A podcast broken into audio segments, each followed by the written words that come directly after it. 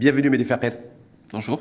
Merci d'avoir accepté notre invitation. Je rappelle, vous êtes analyste économique et également financier et euh, commissaire aux comptes. Donc c'est un spécial euh, projet de loi de finances 2024 avec vous, décryptage selon les, les éléments chiffrés dont on dispose, un qui ont été dévoilés d'ailleurs lors du conseil de gouvernement de jeudi, et ensuite qui ont été repris euh, et décryptés d'ailleurs par Fawzi Larja, ministre en charge du budget, devant la, la, la présidence et les membres de la commission des, euh, des, finances à la fois de la première chambre et à la fois de la deuxième chambre. C'était vendredi donc, spécial PLF avec vous 2024, avec une question qui est posée. Médier Fakher, selon vous, projet de loi de finances 2024, projection économique réaliste ou manque d'ambition réelle? Avec un point d'interrogation concernant ces, hypothèses de, projet de loi de finances non, je pense personnellement que euh, le, les hypothèses qui ont été présentées s'inscrivent dans la continuité. Le, le, je dirais la, les projections pour la récolte céréalière ont été maintenues, 75%. Le taux de croissance n'est que de 3,7%, ça c'est très réaliste, en ligne avec les projections du HCP. Euh, également, le, je dirais, le cours du gaz butin de 500, je pense que c'est également réaliste. Ça, ça doit, la, la, tonne La tonne, effectivement. Mmh. Donc je ne pense pas que... Donc pour vous, c'est des, hypothèses, avant de rentrer dans le détail du détail, c'est les, les, projections économiques qui sont réalistes Réalistes pour moi, mais, mais en même temps, il y a un manque d'ambition aussi dans le dans la conjoncture dans laquelle nous nous trouvons, en disant voilà, et surtout les, par rapport aux besoins euh, qui, qui, qui, qui, sont, qui sont là, qui sont, qui sont présents. Non, mais je, je, écoutez, sur le plan d'ambition, je pense que les ambitions ne manquent pas. En témoigne la sortie de ce week-end du chef de gouvernement, euh, qui était à très. Euh, meeting partisan du RNI. Absolument, où euh, le, le, chef de gouvernement s'est montré très optimiste, très content, même une déclaration qui est très forte, que la crise économique est derrière nous, que les Marocains vont commencer à récolter les fruits des. De des la politique efforts. gouvernementale Voilà, absolument. Donc mmh. je pense que les ambitions ne manquent pas. Est-ce que dans ce que. C'est intéressant, mais par rapport à, à ce qu'effectivement a déclaré le chef, enfin, pas le chef de gouvernement, mais en l'occurrence le patron du RNI euh, dimanche à la lors d'un meeting partisan, en disant que globalement euh, tout va bien ou tout va pas trop mal. Oui. Et quand on regarde de près cette, cette feuille de route économique, projet de loi de finances, est-ce que est-ce que ça y a est-ce que est-ce qu'il y a un reflet? Non, attendez, il ne faut pas oublier que le projet de loi de finances finalement c'est euh, une loi euh, bien sûr annuelle qui obéit à des considérations d'ordre technique. Je ne peux pas aujourd'hui, euh, par rapport à des projections qui n'ont pas encore pris forme, nous n'avons pas encore euh, la version définitive du PLF 2024 pour juger. Nous avons aujourd'hui uniquement des projections budgétaires. Nous n'avons pas de dispositions euh, qualitatives, fiscales, euh, je dirais douanières particulières, si ce n'est bien sûr des, des, des, je dirais des intentions qui ont été manifestées par le ministre en charge du budget en l'occurrence concernant la réforme fiscale. On peut y revenir. On va y revenir parce que c'est voilà. prévu. En fait, voilà. il avait fait cette annonce il y a quelques jours. Mais, mais, mais, mais l'architecture budgétaire et la mécanique Est-ce qu'elle n'est pas classique? Est-ce qu'elle n'est pas un peu trop classique cette architecture euh, budgétaire et euh, projet de loi de finances? Non, mais de par, de par, sa nature, de par sa nature, elle est classique et ne peut être que classique. Mm -hmm. Parce que là, vous posez une question par rapport à la construction d'un budget.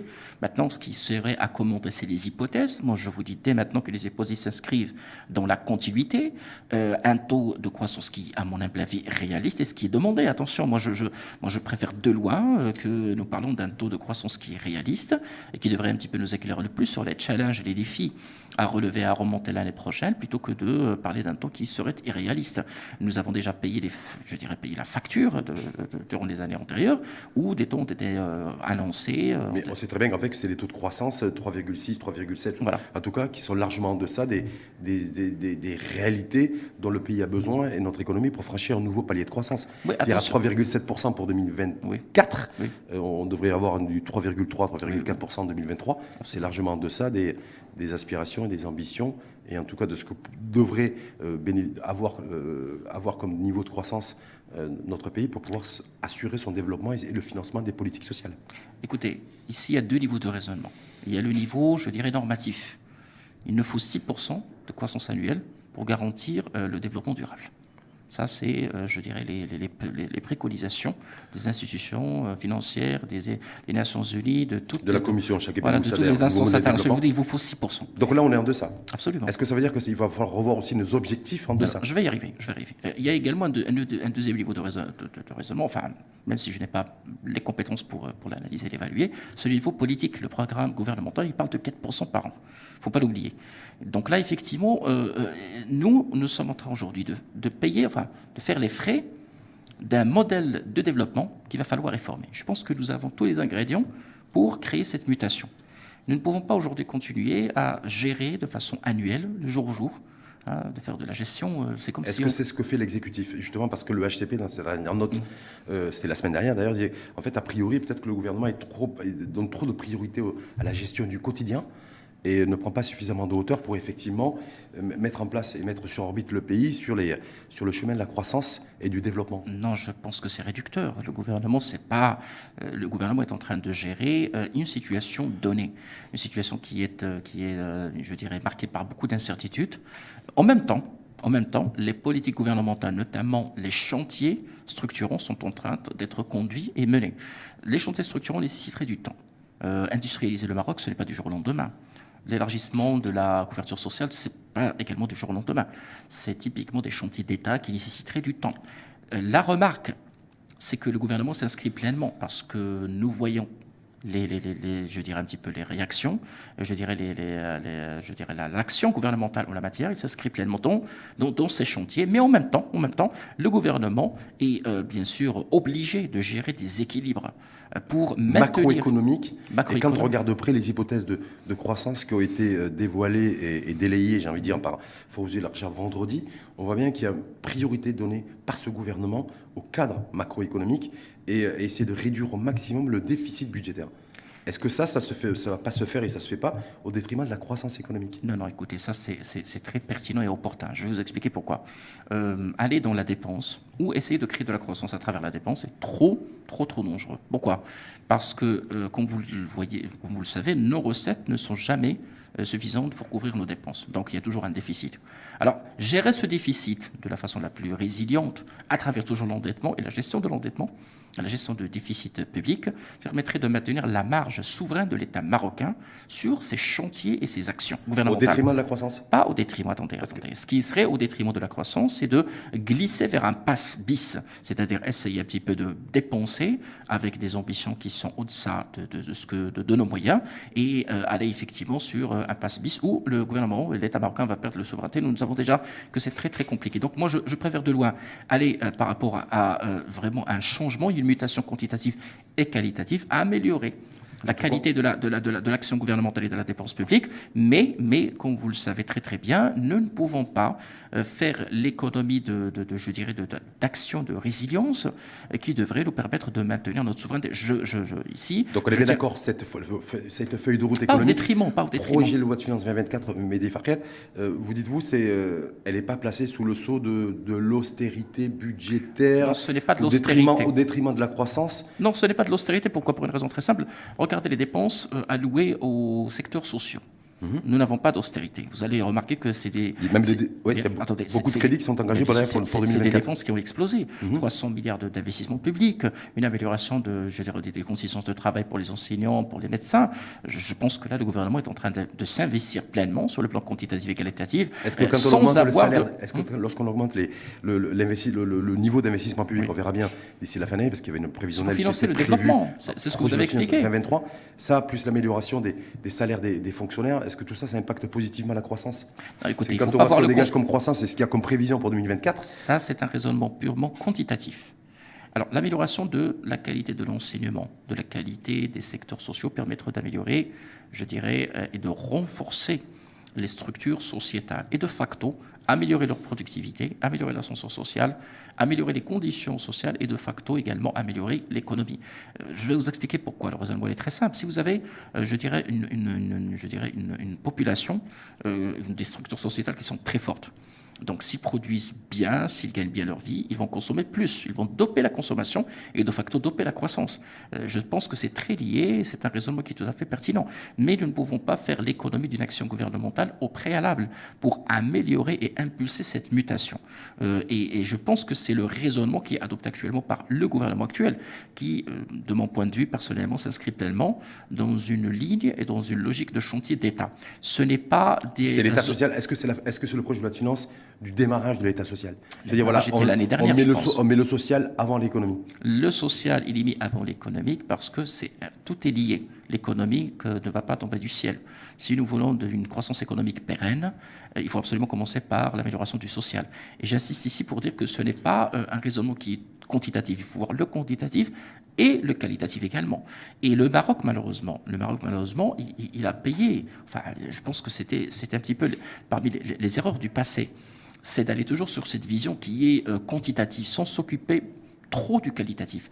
Maintenant, nous avons un nouveau modèle de développement qui mhm. dépasse de loi un mandat gouvernemental. C'est un chantier d'État.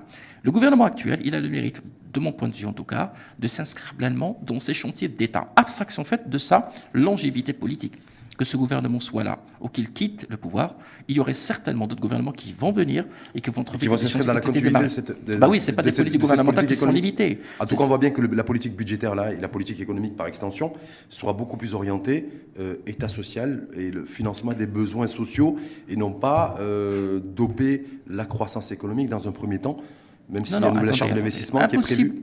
Aujourd'hui, je défie quiconque de me dire aujourd'hui qu'une politique gouvernementale et une loi de finances va permettre de doper la croissance économique. C'est complètement réducteur. Ce n'est pas du jour au lendemain. Vous avez déjà 300 milliards d'investissements. Mhm. Je pense que c'est déjà un ingrédient majeur pour doper l'économie. Maintenant. On sait qu'on a une rentabilité de l'investissement public qui est une des plus faibles au monde?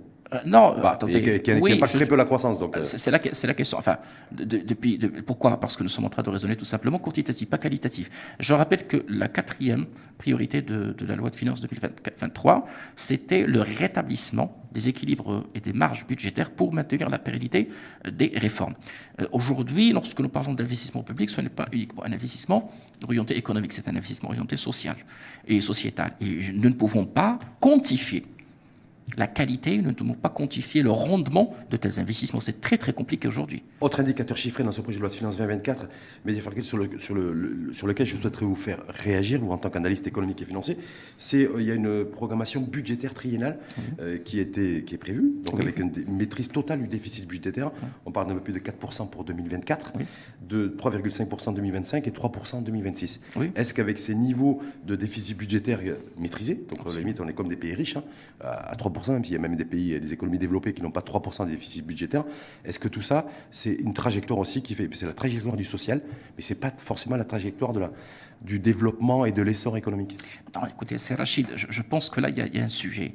Euh, là, nous considérons que cette problématique de développement, c'est une mécanique de raisonnement dépenser trop et voilà, les miracles vont tomber du ciel. c'est pas le cas. dépenser moins. Non, non, c'est pas le cas. Non, non, pas dépenser moins. Dépenser mieux. Non, non, non, dépenser mieux. Maintenir la souveraineté de l'État marocain sur son action budgétaire. Regardez ce qui se passe autour de nous et regardez lorsqu'il y a une dépendance aux institutions financières internationales ce qui se passe. Tout est paralysé. Aujourd'hui, le Maroc arrive à mobiliser et à lever des fonds à l'international facilement en quelques heures. Je ne veux pas ça, citer ça. Commence à, ça commence à coûter cher. Hein. Il y a un non, non, du, coûter cher, c'est tout à fait normal. Bah, Attendez, attendez. Sur le, sur le plan Qui a été multiplié par deux, par trois là, sur ces dernières années d'ailleurs. Oui, je suis d'accord. Par rapport à la dernière levée de fonds. Oui, le Maroc n'est pas, n'est, pas, n'est pas un pays en défaut. Nous arrivons toujours à payer nos dettes et nous arrivons toujours à trouver de l'argent pour financer nos politiques. Nous ne sommes pas tributaires. Cette politique, politique triennale en matière de maîtrise des déficits budgétaires, c'est pour préserver ce qu'a dit d'ailleurs Fawzi Larja vendredi, entre autres, c'est pour préserver la soutenabilité de la dette. La souveraineté, avant que ça. Oui, le terme la soutenabilité, c'est une, c'est une terminologie qui est technique. Mais derrière, le, corollaire et le parallèle, c'est la souveraineté de l'État marocain. C'est-à-dire que le Maroc aujourd'hui peut euh, établir des budgets, financer l'action publique sans avoir à se soucier en quelque sorte de, je dirais en quelque sorte de, réforme ou de réforme structurelle à, à impulser d'ailleurs. Euh, le cas d'espèces de certains pays de la région, où malheureusement aujourd'hui, suite à cette vague de dépenses qui n'a pas été malheureusement Vous maîtrisée. référence à la Tunisie, par exemple La Tunisie, l'Égypte, euh, le Liban aujourd'hui, qui est dans une situation très... Donc c'est ça le spectre, en fait, cette feuille de route 2024, euh, projet de loi de finances, c'est voilà, envoyer un message clair aux, institutions financières internationales et aux marchés internationaux aussi.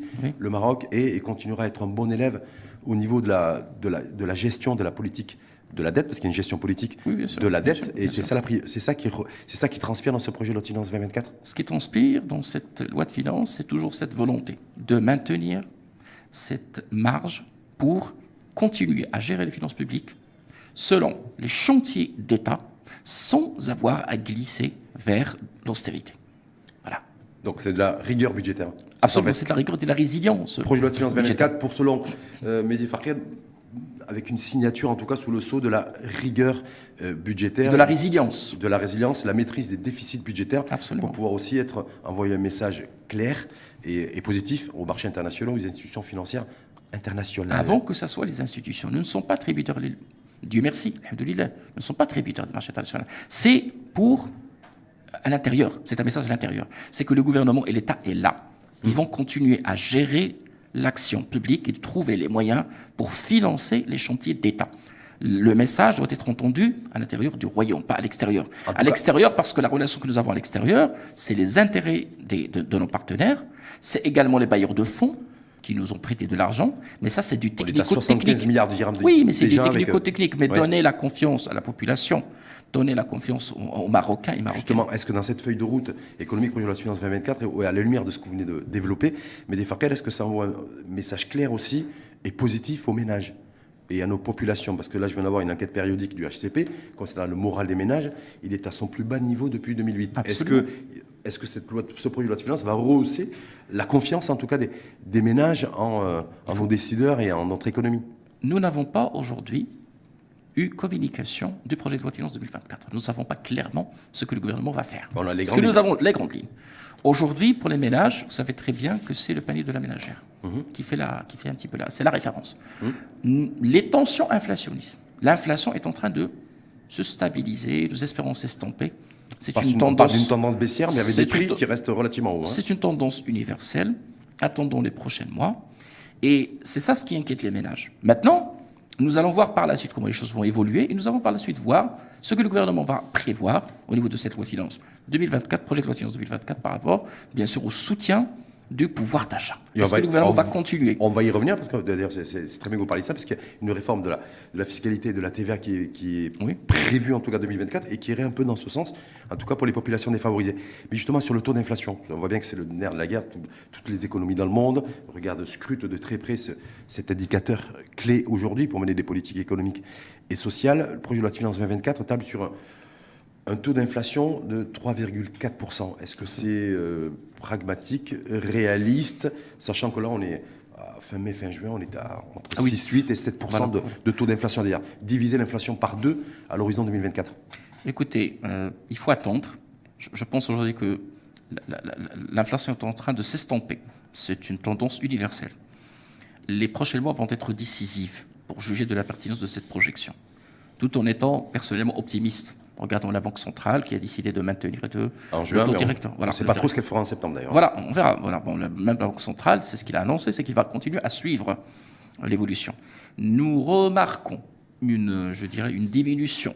Les prochains mois vont être, vont être décisifs. À moins que nous soyons devant une deuxième vague inflationniste, de mhm. tension inflationniste, qui devrait un petit peu tout, euh, tout remettre en question, je pense que nous allons partir sur un taux je dirais pas de 4, j'en sais, rien. En tout cas, le projet de finance va mettre par 3,4%. On, peut aller sur 4, on peut aller sur 5, on peut aller sur moins de 4, tout dépend. Tout dépend comment les choses vont évoluer d'ici la fin de l'année.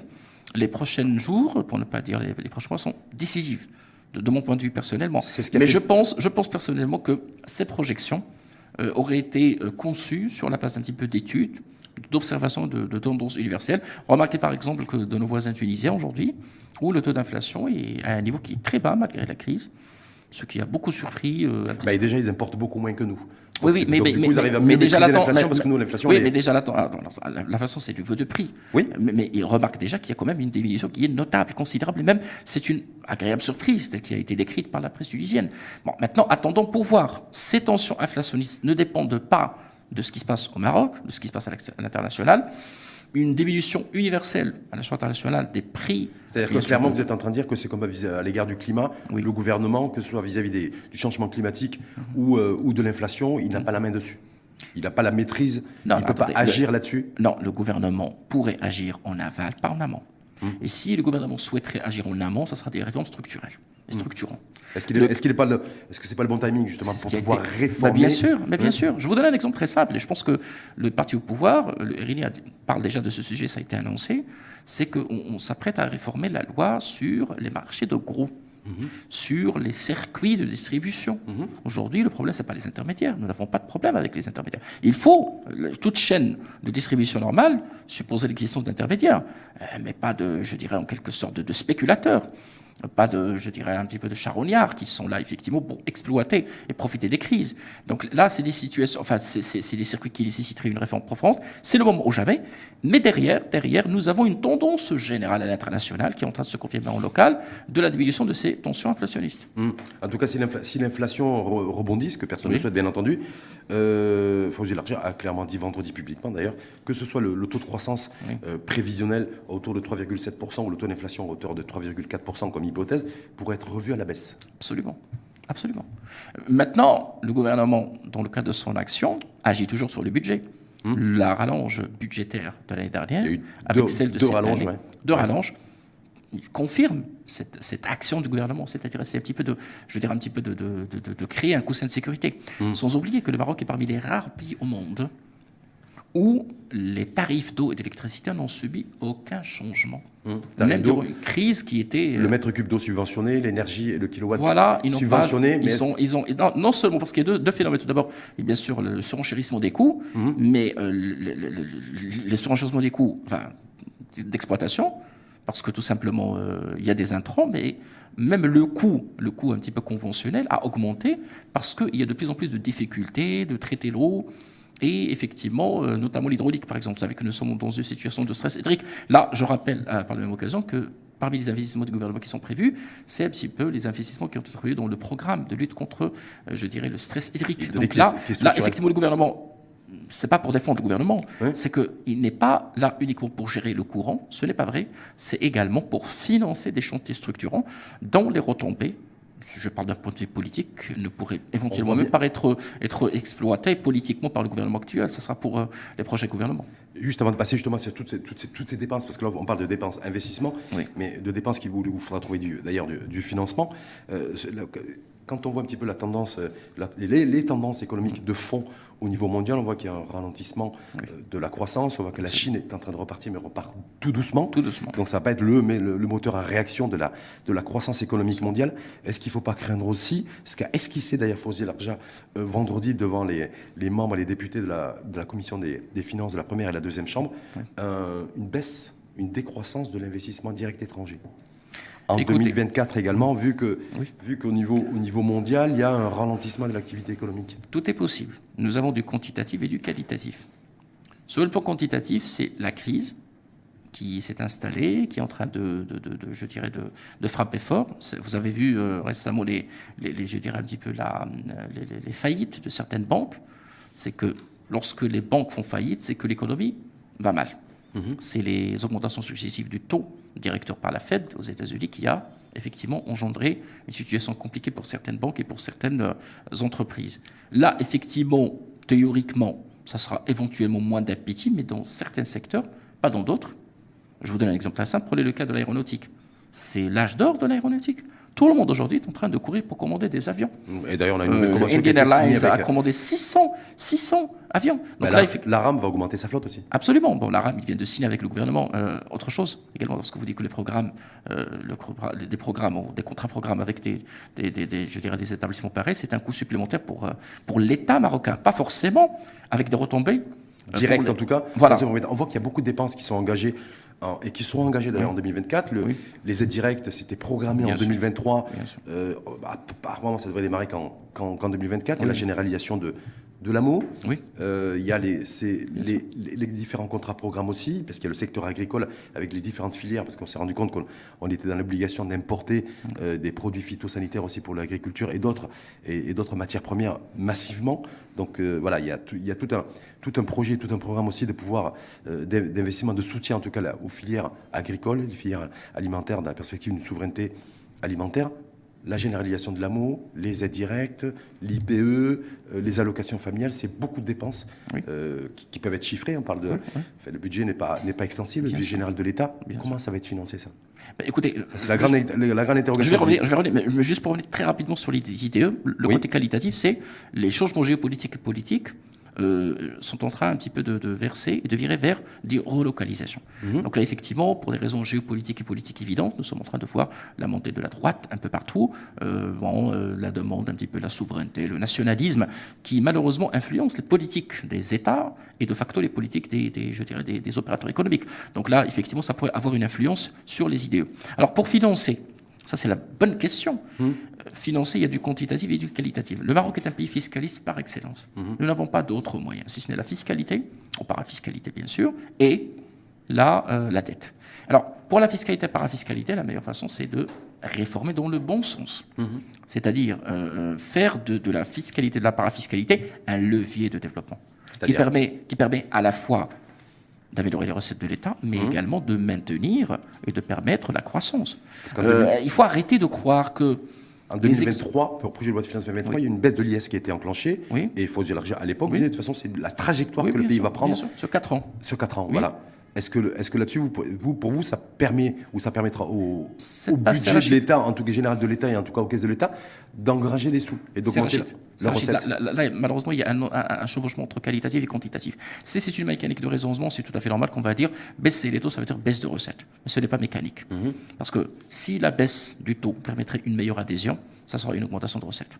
Mhm. Si la baisse du taux coïnciderait avec une amélioration du climat économique, ça sera de la croissance, de la valeur ajoutée, et mieux de plus de... Bah, parce que les sociétés qui vont gagner plus vont payer plus d'impôts à l'État, c'est aussi simple, c'est une mécanique de. Certains considèrent que, que, la baisse de l'IS, même si on baisse l'IS dans n'importe quel pays dans le monde, y compris dans le nôtre, c'est pas ça qui fera automatiquement, qui non, attirera le cas. beaucoup plus d'investissements. Mais pourquoi, mais pourquoi aujourd'hui on est en train de parler d'une baisse de l'IS? Ce n'est pas mm. une baisse. Je pense que le qualificatif ici très, est, erroné. Aujourd'hui, c'est une uniformisation mm-hmm. du taux d'imposition de l'IS. Mhm. dans le cadre d'une réforme profonde, conformément aux prescriptions et préconisations des troisièmes assises de la fiscalité. Alors, cette uniformisation permettrait d'éviter le phénomène des seuils et permettre une meilleure adhésion, une meilleure équité fiscale. Donc là, effectivement, d'un point de vue technico-technique et normatif, ça sera une uniformisation des règles qui permettra une meilleure équité. D'un point de vue économique, tout dépendra de la manière avec laquelle l'économie va se comporter. Pour l'instant, on n'a pas d'informations là-dessus, puisqu'on n'a que les hypothèses, en tout cas, du projet de loi de finances 2024. moi, juste, sur ce sujet bien précis, il y a par exemple des gisements. On a, parlé un petit peu de, enfin, de la fiscalité par la fiscalité. Il y a des gisements. Il faut réformer pour mieux collecter. Mhm. Et bien sûr, les, il y a une agence euh, des, participations stratégiques de l'État. Est-ce que les participations de la stratégique de, les participations de l'État sont profitables? Je dirais pas rentables, c'est le bon terme. Profitable ou pas. Pourquoi je dis profitable Parce que là, effectivement, ça va me renvoyer sur de nouveaux mécanismes, une nouvelle génération de mécanismes qui permettraient de optimiser l'action du gouvernement à travers une optimisation de la dépense budgétaire, à travers, par exemple, les PPP. Les, les, en tout cas, on a, bien vu par rapport à 2020, projet de loi de finances déjà 2023, là, on n'a encore, pas encore les détails là-dessus. Mhm. le, gouvernement avait tablé sur l'augmentation des recettes fiscales de, autour de 20%, de 19%. Donc apparemment, l'objectif ne veut pas être atteint. Euh, on a déjà une, un taux de réalisation de 53% pour les recettes fiscales. Les recettes fiscales à fin, à fin juin. On a les, recettes, on a les recettes, douanières qui sont en baisse par rapport à Oui, mais c'est tout à, fait normal. Voilà, c'est expliqué, ça a été expliqué par l'action gouvernementale. Parce en tout cas, globalement, c'est pas avec les recettes fiscales que nous allons financer la, bah la, dépense sociale. Est d'accord absolument, absolument. Donc ça veut dire quoi? Ça veut Pas dire... que pas que. Pas que. Il va, il va beaucoup manquer. Parce que si on est sur un volant de 180, 190 je milliards pas beaucoup, de recettes fiscales dans les meilleurs des, le meilleur des cas, les meilleurs le, des terme, le, terme beaucoup est un peu disproportionné. Je vais dire qu'il y, aura toujours un manque à gagner. Parce que nous avons un budget qui est structurellement déficitaire. Maintenant, améliorer la profitabilité des participations de l'État, améliorer l'action de l'État, à, travers l'amélioration de la profitabilité de la dépense publique, ça, c'est des réformes qui sont très, très, très structurantes, qui vont nécessiter du temps. Parce qu'aujourd'hui, il faut poser la question de façon très simple. Qu'est-ce que va apporter chaque dirham investi par l'État? Quantitativement, mais surtout qualitativement. Donc avec un chiffrage, avec l'approche purement C'est prévu au niveau de la LOF, c'est prévu au niveau de la LOF, c'est que bien sûr une, une, une, orientation basée résultat. Bon, l'État est en train de se de s'outiller pour mieux évaluer ses dépenses et pour mieux évaluer l'action budgétaire de l'État. Hum. Avec aussi l'ambition d'inverser la, courbe en matière d'investissement public et d'investissement privé. C'est un objectif. Des trois tiers et faire des trois tiers. C'est un objectif privé et un tiers d'investissement public. Alors là également, on va être sur du quantitatif et du qualitatif. Hum. Ah, le quantitatif, c'est le, le, jeu de compte que vous venez de citer, Oui. le qualitatif, c'est l'adhésion du privé. Comment intéresser le privé Comment Moi, je pense que parmi les recettes, enfin, de mon point de vue personnellement, les plus, les plus, je dirais, les plus intéressantes, c'est les PPP. Hum. Les Les PPP, PPP, est-ce que, le fonds Mohamed VI pour l'investissement qui, qui est sur orbite, Mohamed Mechaboun, Oui, a oui. commencé un peu à s'exprimer là-dessus, avec, Oui. euh, pour, pour la faire court, sans être de la caricature, prise, par- prise de participation de l'État, qui rentrerait dans le capital, maximum à hauteur de, Oui. de 30%. Est-ce que ça pourrait donner un coup de fouet, ça, à l'investissement privé en 2024 Moi, Ça, je suis- pas la marge du projet de loi de finances. Moi, je suis très 2024, mais optimiste. bon, je suis trop optimiste pour une raison simple. Tout d'abord, la qualité du président de ce fonds. Hum. C'est un bon connaisseur du domaine bancaire et du domaine financier, mais également cette nouvelle génération de véhicules, de véhicules et Est-ce de que ça bras, fait- financiers, Ouais. non, de bras financiers de l'État qui devraient, ne serait-ce que qualitativement, changer ce mindset et changer cette action de l'État. Mais est-ce que le fait que l'État prenne des participations dans le capital, Oui. euh, est-ce que ça, ça peut être rassurant et suffisamment convaincant auprès des investisseurs pour investir? Non, mais c'est pas une que- mécanique de raisonnement, encore une Hmm. fois. C'est L'État simplement va... le non, non, L'État, c'est pas, c'est pas un opérateur du privé. Hmm. L'État va investir là où le privé pourrait être frileux. C'est-à-dire l'État va être dans une C'est logique seulement l'industrie de pédagogie. Oui, oui, pédagogue. Tout d'abord, l'État, il a les moyens. Peut-être Ouais. que le privé n'a pas le moyen. Mais là, l'État, il va éventuellement, je dirais pas éventuellement, je dis se substituer au privé dans certains cas pour euh, impulser cette participation. Donc, il faut, ah, ah, vous savez que toutes les, euh, je dirais, les croissances, enfin, toute croissance, toute vague de croissance, toute, euh, je dirais, en quelque sorte, tendance positive dans, une économie libérale a été toujours initiée par des États. Prenez le cas du, du New Deal aux États-Unis, c'était toujours l'État. C'est toujours l'État qui doit marquer le, le- le- le point. C'est toujours l'État qui va euh, Qui doit, sonner. qui doit- qui doit d'abord s'engager. Voilà le point de départ. C'est toujours l'État. Fonds Donc, Mohamed VI pour l'investissement à suivre, en tout cas pour, euh, Absolument. pour, pour 2024. Sur la fiscalité, Ouais. vous avez fait référence aux assises de la fiscalité, c'était en juin 2019. Oui. Euh, si ma mémoire est bonne, là, euh, Fawzi Larja s'est exprimé il y a quelques, quelques temps, il y a, quelques, il y a 8-10 jours, en disant voilà, il y a une série de réformes qui sont prévues en 2024, qui ne figurent pas pour l'instant dans les hypothèses du projet de loi de finances 2024, mais qui sont pareilles à la marge. C'est une réforme euh, de la fiscalité via la TVA, Attendez, qui serait programmée pour, euh, pour 2024. qu'on soit clair. Oui. Les assises de la fiscalité, les 3e d'avril 2019, ont prévu un ensemble de recommandations qui euh, ont été euh, reprises dans le cadre d'un- d'un- d'une loi cadre fiscale en juillet 2021. Cette loi cadre a émis, bon, qui a bien sûr une, une- une- une- dans une projection quinquennale, c'est-à-dire de 5 ans, il a une longévité de 5 ans, a clarifié les orientations de l'État.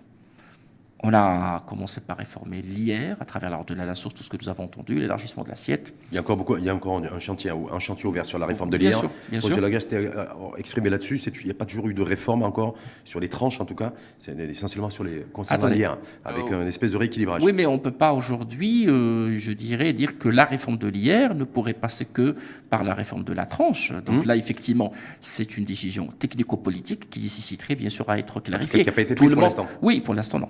Maintenant, l'IS, la décision a été prise sur 4 ans, la baisse. De lycée, lycée de- L'uniformisation de l'IS, mais la baisse de- du taux sur, euh, je dirais, de- sur les dividendes qui passerait de 15% à 10%, qui passera pardon, de 15% à 10% dans une perspective de 2026. Maintenant, la TVA, effectivement, la TVA, c'est un chantier qui est très compliqué. Est-ce que, vous, c'est intéressant, en tant qu'analyste économique et financier, mais des est commissaire au compte, hein, Mhm. euh, est-ce que vous trouvez que ça a du sens d'inscrire la réforme de la TVA en 2024 Non, attendez, attendez. Là, là, là j'ai 5 ans pour Mhm. réformer. J'ai 5 ans. J'ai des lignes de, de, je dirais, d'orientation, j'ai des lignes de réforme qui ont été euh, transcrites dans une loi 4. Cette loi 4 n'a pas prévu d'année ou de- d'anniversaire pour chaque réforme. Mhm. Euh, nous avons 5 ans, il nous reste encore 3 ans pour continuer ces réformes. Bon, le gouvernement a estimé que c'était, euh, il fallait commencer par l'IS et l'IR. Mhm. Et Mais il a fait- il a fait- il a La commencé TVA, que par l'IS, c'est la première. Il n'a pas touché l'IR pour l'instant La première, si, si, quand même, Hum. si, l'année dernière. L'IR, euh, la TVA, c'est la première ressource financière, fiscaliste de l'État. 100 milliards de dirhams par an, en moyenne. Pratiquement. Donc deux- là, donc là, ça nécessiterait du temps. Hum. Du temps. Donc du temps et, et beaucoup d'ingéniosité. Mais c'est quoi le principal défi, le principal enjeu là-dessus? C'est très que simple, je vais vous le Est-ce dire, que c'est dire. augmenter les recettes de la TVA Est-ce que c'est d'aller rechercher Non, non, au-delà, le que rechercher les recettes de TVA qui ne sont pas aujourd'hui, euh, qui ne profitent pas aux caisses de l'État? Je vais vous dire pour, je vais Oui. la particularité de la TVA. La, la TVA, sur le plan qualitatif et quantitatif, est très particulière. Tout d'abord, sur le plan euh, qualitatif, la TVA ne frappe pas des personnes ou des revenus. Elle frappe des opérations. Deuxièmement, la TVA euh, se caractérise par un principe sacré qui est le principe de neutralité. La TVA ne, ne, serait supportée que par le consommateur qui est final. Et euh, la TVA aujourd'hui, euh, il y a un aspect assiette mais il y a aussi un aspect recouvrement, euh, notamment la partie euh, remboursement de TVA pour, par exemple, les, les, opérateurs, qui, qui, les opérateurs qui, qui, exportent, les sporteurs, notamment. Mhm. Donc là, euh, ça s'imbrique, ça n'a rien à voir avec l'IS ou l'IR, c'est un peu particulier. Donc toutes ces particularités juridiques et techniques, et aussi politiques, mhm. parce que nous parlons de la TVA qui mais frappe. dire les ménages et le consommateur final, vous avez parlé du consommateur final qui, lui, est imputé par la TVA de toute façon chaque fois qu'il fait une opération d'achat. Oui. On est bien d'accord Lui, il a envie de savoir un petit peu ce qui va se passer. Quand on lui annonce une réforme de la TVA, est-ce qu'on lui, est qu'on lui, est qu'on lui prédit une baisse des prix Par exemple, en pleine, je peux vous assurer, oui, oui, oui, je dirais oui et non. Oui et non. J'en sais rien pourquoi? Parce que l'uniformisation des taux de la TVA, parce mmh. qu'on part sur trois taux, 0% et deux autres taux, on parle de 20%. 10, euh, 10 et 20 Est-ce que 10 et 14, j'en sais rien. Aujourd'hui, nous avons zéro, euh, enfin pas zéro, il n'y a pas vraiment de zéro. Nous avons autour de zéro. De, leur champ, nous avons autour de zéro, on peut l'assurer parce que 0, exonérer, 7, 10, exonérer son droit à déduction, pour moi, c'est du zéro. Bon, il y a du 7, il y a du 10, il y a du 14, il y a du 20. Mhm. Il y a du particulier. Donc là, est-ce que nous allons être sur un... Bon, le, je pense pas qu'on va être sur un taux de TVA de luxe parce qu'on parle de transport. Je ne le pense personnellement pas. On va être sur du 0, 10 ou 14 et 20%. Comment Pour le vous, gouvernement... il n'y aura pas, de, de, tranche intermédiaire de dit euh, taxation TVA sur les produits luxe Je ne le pense pas. Non Je ne le pense personnellement pas. Et euh, tout d'abord parce que sur la partie luxe, il ne faut pas oublier que déjà, le, prenons le cas des, voitures, des véhicules. Mmh. Déjà, euh, le, taux du timbre, enfin le droit de timbre, il est déjà supplémentaire. il a augmenté, surtout pour les véhicules, à partir de 400 milliards. Je crois que ça, voilà. que ça avait été instauré en 2014 par le gouvernement Absolument. d'ailleurs. Absolument. Donc là, c'est déjà une taxe de luxe. Donc on va dire une deuxième taxe de luxe ne serait pas. Je dirais que c'est un peu préjudiciable parce qu'à un moment donné, euh, je pense qu'il faut augmenter, il faut, il faut, il faut encourager la consommation dans, dans le sens le plus large. On est bien d'accord, mais si vous baissez euh, la pression fiscale, en tout cas la TVA, mhm. euh, sur, des, sur des produits de première nécessité, permettre de redonner un peu d'air, un peu de pouvoir d'achat au ménage, il va falloir aussi euh, que ce soit compensé par une hausse de la TVA sur certains produits. Absolument. Pour au moins avoir l'équilibre, parce que je crois savoir que Fawzi Larja, ministre en charge du budget, c'est au minimum préserver le niveau de recette fiscale de la TVA et pas qu'il y ait de baisse. J'aimerais qu'on s'éloigne un peu de cette logique mécanique. Chose est sûre, ce qu'il y a aujourd'hui euh, du politique beaucoup de politique parce que ça touche la consommation finale. Mmh. Mais il y a également de l'ingéniosité à imaginer, c'est ce qui a été dit à maintes reprises, parce que mmh. même le, le, directeur général des impôts, je me rappelle dans le cadre d'une réunion avec les, les, professionnels au niveau de la CGM, euh, a fait appel bien sûr à l'ingéniosité des professionnels et des praticiens, et des hommes de l'art et des femmes de l'art. L'ingéniosité, c'est quoi? C'est-à-dire de faire des propositions. Quand on l'a, on la déclare, euh, de manière automatique, on échappe au fisc là-dessus. Euh, oui, mais attention, c'est Rachid. Parce que Nadia Alaoui s'est exprimé en disant oui, d'abord, c'est l'élargissement de la TVA. La, matière fiscale, non, attends, la matière fiscale, c'est pas une matière sèche. C'est une matière euh, qui offre une, marge d'ingéniosité, d'une marge d'un petit peu de, euh, je dirais pas d'imagination, parce qu'il n'y a pas d'imagination, mais il va falloir un petit peu améliorer la qualité, euh, je dirais, de, nos textes et de nos dispositions fiscales pour qu'ils permettent à la fois d'aller dans le sens de, la réforme fiscale. Et des agissements aussi également Pas agissements. Je, hmm. bah, écoutez, cette histoire d'agissement d'adhésion à la fiscalité, c'est une autre galaxie de raisonnement. Moi, je vous parle aujourd'hui, prenons le cas de la redonnée à la source, hmm. qui a été mis sur mise en place au niveau de l'IR. C'est une disposition qui a permis euh, d'aller dans le sens de la réforme, de, de, garantir une certaine équité et puis de garantir une certaine adhésion à la, à la, TVA. ça, c'est pour la, la fiscalité. De façon générale, de façon générale, moi je suis en train un petit peu de parler de façon générale. Moi je pense, de, mon point de vue personnellement, euh, qu'aujourd'hui, le monsieur Rja a dit que c'est une euh, réforme qui devrait être juste. Je pense que c'est une réforme qui va être dans la douleur. Dans la, douleur. pour deux raisons. Tout d'abord, peut-être qu'il y aurait des dispositions ou des propositions qui devraient ne pas être à 100% populaires. Vous pensez à quelle proposition, par exemple, qui pourrait, qui pourrait être impopulaire Si aujourd'hui je déciderais de supprimer le taux de 14% et de passer à 20% directement, ce n'est pas une décision populaire. Mhm. Si aujourd'hui je devrais supprimer les 7% pour aller à 10%, ce n'est pas populaire. Sachant que les 7%, c'est l'eau, l'électricité, la farine, euh, le beurre, je ne vais pas. Enfin, c'est des, des, des, matières de. Enfin, c'est des, oui, de première nécessité. De première nécessité. Donc n'attendons pas à ce que ça soit euh, des décisions qui vont être aussi populaires. Euh, si on va aller sur du 0, 10 et 20%, peut-être peut-être que ça devrait être des décisions populaires, parce que j'imagine mal, euh, effectivement, une harmonisation à la baisse. Bon, ça, c'est, enfin, ça, n'engage que En tout cas, vous dites que ce qu'il ne faut pas exclure, en tout cas, c'est qu'une réforme de la TVA se, se traduise par un renchérissement de certains produits. Oui, On est bien d'accord tout est, rien n'est exclu. Nous avons prix. vu il y a quelques années que les bougies, on, on a augmenté la TVA sur les bougies. Hum. Par exemple, on sait que les bougies, effectivement, ce ce n'est pas vraiment. euh, attendez, les bougies, quand même. Hum.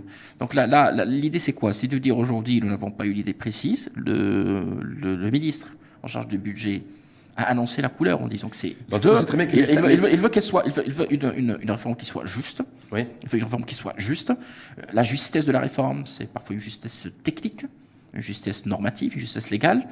Euh, Pas forcément une justesse pas forcément une économique. justesse, euh, pas une justesse socio-économique ou peut-être politique. Mais ça, ça, se- je, je n'ai pas de Donc ceux qui penseraient ou qui imagineraient une réforme de la TVA et qui, qui permettrait de redonner un peu de pouvoir d'achat aux, popula- aux, popula- aux populations Non, mais je, je vais y aller, je vais y aller dans, bah, parce qu'attendez, si aujourd'hui nous allons partir sur une harmonisation de la TVA et actionner le grand chantier de, de- de registre social Oui. unique, ceci permettrait de rééquilibrer les choses parce que les, les- les couches nécessiteuses qui n'auraient pas les moyens pour se payer, ou se faire payer, bien sûr, ces, ces- ces- ces- ces, euh, matières ou ces, produits qui vont augmenter, bah, ils vont être aidés, appuyés par le gouvernement. Donc, moi, je Donc, pense que c'est là, c'est là l'ingéniosité. Pas de réforme de la TVA sans, euh, sans une, Il n'y a pas dans, dans un une- déploiement du RSU dans la C'est ce qu'a- c'est ce d'ailleurs ce qu'a soumis. Non, mais de- le- le pas de CESE. réforme des finances publiques sans, euh, bien sûr, la mise en place du RSE. C'est un tout. Euh, c'est un tout, vraiment, ça, ça, je vous le dis euh, en toute sincérité. Euh, réformer les finances publiques au Maroc, il faut les penser dans le sens le plus large du terme. Réformer la compensation, il faut les réformer. C'est pas supprimer ou maintenir. c'est- une mécanique de raisonnement qui, qui n'est pas malheureusement. Juste pour, conclure, voilà. pour, pour conclure mes, mes difficultés par rapport aux hypothèses du projet de loi de finances 2024 qu'on a balayé d'un point de vue analytique avec vous, euh, on voit très bien le budget de l'État euh, général n'est pas extensible, on est toujours autour de 330, 350 milliards de dirhams. Notre PIB n'arrive pas, on n'arrive pas à le faire décoller. Aussi, euh, les besoins en matière de financement des politiques sociales, dispositifs sociaux, vous avez fait référence au RSU, le revenu universel, les, aides directes qui devaient être déployées, la généralisation de, l'AMO, IPE, allocation familiale, euh, aide aussi et soutien aux, personnes âgées et aux personnes en situation de handicap. Grosso modo, ça fait un volant de, entre 120, 130 et 150 milliards de dirhams additionnels qu'il faudra trouver. Euh, on sait très bien que les recettes fiscales, le- leur niveau, même quand, il est, même augmente, on est sur du plus 4, plus 5% maximum. On n'a pas atteint encore les 200 milliards de, de dirhams annuels, et, euh, alors qu'il en faut des 300, euh, selon euh, Abté Jouali, parce qu'il dit qu'il y a un potentiel fiscal de, de 100 milliards de, dirhams. Est-ce que ça veut dire que l'endettement va être la centralité du financement des politiques sociales en 2024 Écoutez, 2024, ça reste une année. Nous ne pouvons pas aujourd'hui surcharger une année par rapport à, je dirais, par rapport un petit peu à sa, dimension sur le plan temps qui est limité. Euh, il devrait marquer, il devrait marquer des choses, notamment dans le cadre de la réforme fiscale, euh, la, poursuite d'autres réformes, la, la poursuite d'une ligne de conduite budgétaire aussi résiliente. Mais j'insiste pour dire que ce n'est pas malheureusement des chantiers qui, qui vont aboutir du jour au lendemain. Nous sommes dans la bonne voie, de mon point de vue personnel. Nous sommes dans la bonne voie parce que, Dieu merci, derrière tout cela, le Maroc reste sur le plan financier souverain. Nous ne sommes pas tributaires dans un, dans un environnement compliqué. Vous avez aujourd'hui 69 euh, pays au monde. Euh, la plupart sont des pays voisins qui sont tributaires des, des- des institutions internationales qui ont des difficultés énormes euh, sur le plan financier. Dieu merci au Maroc, nous n'avons pas ces difficultés. Donc nous avons toujours cas, nos, spécificités. La dette et la gestion de la dette sera euh, la priorité de ce La gouvernement. résilience, en les équilibres de 2024. façon générale. Je pense que la, la- la quatrième, je, je renvoie toujours à cette quatrième priorité. Le, je dirais un petit peu le, rétablissement des marges budgétaires pour maintenir la, la- pérennité des réformes. Je, pense que c'est très pertinent comme, formulation parce qu'aujourd'hui nous avons un budget structurellement déficitaire. C'est comblé par de l'endettement. Nous avons beaucoup de besoins immédiats et à, moyen et long terme. Donc, le- je dirais, le pilotage budgétaire au Maroc, il a ses caractéristiques. Donc, si le résultat est le maintien de la souveraineté avec une ligne où, euh, qui nous permet de constater que nous avançons, je pense qu'une partie non négligeable des cas, objectifs déjà atteints. A priori, selon, d'ailleurs les dires de Fauzi Larja vendredi devant la chambre des, devant la commission des, des finances et la chambre des- du Parlement, des deux chambres, c'est le, bah, il est ministre du budget, mais il va être aussi ministre du budget et de la dette. Parce qu'apparemment, il a fait savoir que voilà, la gestion de la dette, la soutenabilité, la souveraineté, parce que vous avez parlé vous, beaucoup plus de souveraineté euh, monétaire et donc de la dette, c'est érigé en priorité des Bien sûr, c'est priorité parce que, je l'expliquais, le déséquilibre est financé par de la dette. Et, là, euh, l'endettement, ça devient structurel, il coûte de plus en plus cher. Mmh. Le les spreads oui, ils ont multiplié par deux, par trois. Mais bien sûr, partout dans le monde, c'est tout à fait. Et c'est une tendance universelle. Je ne peux pas le reprocher. On si, si on n'avait pas augmenté notre taux directeur, on, serait avec des spreads encore plus importants. Personne aujourd'hui ne peut me montrer un endettement souverain qui ne s'est pas dégradé par du spread à cause des institutions internationales. Il y a même la France qui, s'est vu revu son, je dirais son, euh, un petit peu son rating international parce que les choses se sont dégradées. Maintenant, c'est pas ça le problème pour moi. Le problème, c'est que le gouvernement doit, euh, il a des impératifs. De mon point de vue, il y a un effort extraordinaire à faire sur le plan technique, quantitativement, mais qualitativement. Quantitativement, à travers le renforcement de cet écosystème par des outils, et le gouvernement doit engager et aller encore plus dans les, je dirais, dans les chantiers techniques pour avoir les, je dirais un petit peu les outils pour mieux évaluer la dépense publique ça sur de l'outillage, le contrôle de gestion, la comptabilité analytique. L'évaluation. L'évaluation, la profitabilité quantitative. Sur le plan qualitatif, effectivement, ça c'est la gouvernance des finances publiques. Je pense que les institutions parlementaires, comme la Cour des comptes, comme pas mal d'institutions, font ce travail, l'IGF et ainsi de suite. Mais je pense également que le gouvernement doit encore accepter et doit aller dans le sens de solliciter les femmes de l'art et les hommes de l'art. Parce que c'est ça ce qui va permettre un petit peu d'améliorer un petit peu la valeur et là, je ne parle pas de, je dirais, de conception, euh, je dirais, réductrice, de conception lyrique. Euh, là, l'idée, c'est de dire, un peu partout dans le monde, nous sommes devant une nouvelle génération de défis qui nécessiterait une nouvelle génération de solutions. Et que l'establishment et la classe politique, aujourd'hui, ne pourraient pas apporter forcément les bonnes les bonnes réponses. Si il ne s'ouvrerait pas à cette population qui est les femmes et les hommes de l'art pour leur donner leurs idées et leur vision des choses. Ça, pour moi, de, mon point de vue, c'est très important. Regardez ce qui se passe. Il n'y a pas que l'élargissement de la fiscalité ou l'élargissement de la TVA, il y a l'élargissement des consultations et des consultations dites populaires pour pouvoir aussi prendre les bonnes décisions et avoir une politique orientée beaucoup plus demande que C'est surtout le dialogue, c'est surtout le dialogue. Il faut dialoguer effectivement et s'ouvrir à, cette population-là. Pourquoi? L'idée, ce n'est pas de collecter effectivement des avis et des impressions, mais également d'élargir le spectre et, la vision du gouvernement aujourd'hui pour pouvoir mieux, de mon point de vue personnellement, gérer. En tout cas, il faudra se contenter, selon les hypothèses de croissance du projet de loi de finances 2024, d'un niveau de croissance de 3,7% en deçà de 4%. Évidemment, c'est les prémices aussi d'un État euh, social aussi et de mettre, de mettre en place des dispositifs sociaux et des politiques pour qu'ils puissent permettre aussi à, tout à chacun, à chaque individu de se sentir en bonne santé et d'être euh, actif euh, s'il arrive à décrocher un emploi pour être aussi un investisseur, voire un consommateur défis sont énormes. Les défis sont énormes. Lorsqu'on mm. parle de, l'État social, le, sujet n'est pas effectif. Ce n'est pas un slogan. C'est euh, une ligne directrice en matière d'action de, l'État. Et euh, agir sur les tissus et les structures et les infrastructures, entre parenthèses sociétales, c'est ce qui permettrait d'une autonomie de ces structures pour créer de la richesse, de la valeur ajoutée. L'économie va suivre hmm. suivre. C'est aussi simple. D'abord, on s'intéresse au capital humain et ensuite on s'intéresse au capital. toutes les économies qui ont, qui ont très bien évolué sont des économies qui se sont basées sur leur société. Sur la productivité de leur société. Euh, c'est-à-dire, on ne va pas créer de mastodontes comme ça du jour au lendemain. C'est parce qu'on a trouvé des consommateurs. C'est comme ça qu'une économie, un pays, une société marche sur deux pieds. Absolument. C'est ce qu'on dit. Merci infiniment. Mehdi Fakir, à vous pour ce décryptage euh, en long, en large et en travers du projet de loi de finances 2024, en tout cas sur les hypothèses, les indicateurs chiffrés dont on dispose euh, pour le moment. Merci à vous. Je rappelle, analyste économique et financier, Mehdi Fakir, et également, ou surtout, je ne sais pas, vous me direz, commissaire en compte. Absolument. Merci en tout cas à vous et à, très bientôt. À très bientôt.